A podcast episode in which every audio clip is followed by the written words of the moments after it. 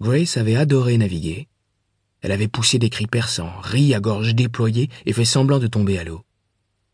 Honor, quant à elle, s'était agrippée au rebord de la barque pendant que ses frères ramaient, s'évertuant à ne pas paraître affolée par le tangage et par l'étrange et désagréable sensation de ne plus avoir la terre ferme sous ses pieds.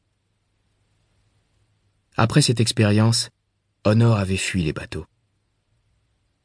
Elle avait entendu parler de traversées difficiles, mais espérait affronter ce péril comme elle affrontait les autres épreuves, avec constance. Après avoir quitté Bristol, elle demeura sur le pont avec Grace et d'autres passagers, à regarder le Somerset et la côte nord du Devon se dérouler à côté d'eux.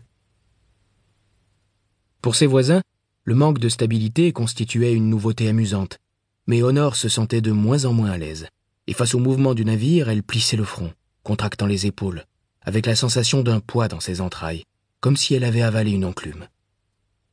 Elle résista aussi longtemps que possible, mais au moment où l'adventureur dépassait l'île de Lundy, son estomac fut saisi de spasmes et Honor vomit sur le pont. Un marin s'esclaffa. Déjà malade, et on est à peine sorti du canal de Bristol, railla-t-il. Attendez qu'on soit sur l'océan. Là, vous verrez ce que c'est que le mal de mer.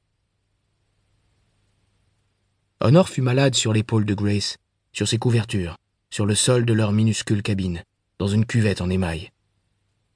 Elle ne fut pas soulagée pour autant. Lorsqu'ils atteignirent l'Atlantique et que le navire commença son interminable roulis, sa nausée persista.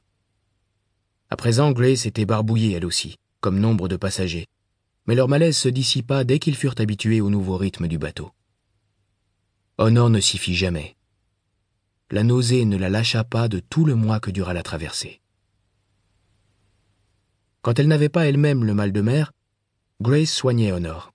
Elle rinçait ses draps, vidait la cuvette, lui apportait du bouillon et des biscuits de marin bien durs, lui lisait des passages de la Bible ou des rares livres qu'elle avait emportés. Mansfield Park, le magasin d'antiquités, Martin Chuzzlewit. Pour distraire sa sœur, elle parlait sans cesse de l'Amérique, l'encourageant à penser à ce qui les attendait et non à l'instant présent, si accablant.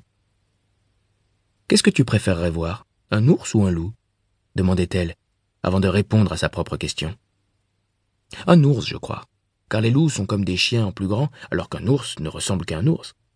Comment préférerais-tu voyager? En bateau à vapeur ou en train? Honor geignait à la pensée d'un autre bateau. Oui, en train, acquiesçait Grace. J'aimerais qu'il y ait un train qu'on puisse prendre de New York jusqu'à l'Ohio. Il y en aura un jour. Honor, imagine un peu. Bientôt nous serons à New York. Honor faisait la grimace, regrettant de ne pas être capable comme Grace de voir ce voyage comme une merveilleuse aventure. Dans la famille Bright, sa sœur avait toujours été la plus remuante, la plus empressée à accompagner leur père quand il devait se rendre à Bristol, à Portsmouth ou à Londres. Elle avait même accepté d'épouser un homme plus âgé et plus ennuyeux pour la simple raison qu'il incarnait la promesse d'une vie loin de Bridport. Si Grace connaissait les Cox, une famille de cinq frères, depuis qu'ils avaient quitté Exeter quelques années plus tôt pour ouvrir un commerce de tissus dans la ville, elle n'avait montré de l'intérêt pour Adam que lorsqu'il avait décidé d'émigrer dans l'Ohio. Un frère, Matthew, était déjà là-bas, mais il était tombé malade, et sa femme avait écrit pour demander qu'un de ses quatre beaux-frères vienne donner un coup de main à la boutique. Une fois Adam installé en Amérique, Grace et lui avaient correspondu régulièrement, et à force de discrètes allusions, elle l'avait amené à l'inviter à le rejoindre dans l'Ohio. Il allait l'épouser, et tous deux tiendraient le magasin avec Matthew et Abigail. Les Bright furent surpris du choix de Grace.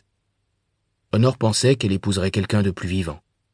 Mais Grace était tellement exaltée à la perspective de vivre en Amérique que la nature réservée de son futur mari ne semblait pas la déranger. Grace avait beau être patiente et sans vouloir d'infliger ainsi à sa sœur des semaines de nausées, elle finit par s'agacer du mal de mer persistant d'Honor. Au bout de quelques jours, elle cessa de la presser de manger, Honor s'avérant incapable de rien garder plus de quelques minutes. Elle commença à la laisser seule dans leur cabine pour aller se promener sur le pont, ou bien coudre et bavarder avec les autres femmes du bateau. Honor essaya d'accompagner Grace à une réunion de culte organisée par la poignée d'autres amis présents à bord, mais assise en silence avec eux dans une petite cabine, elle ne parvenait pas à vider son esprit, redoutant si elle le faisait de perdre le peu d'empire sur soi qu'elle possédait.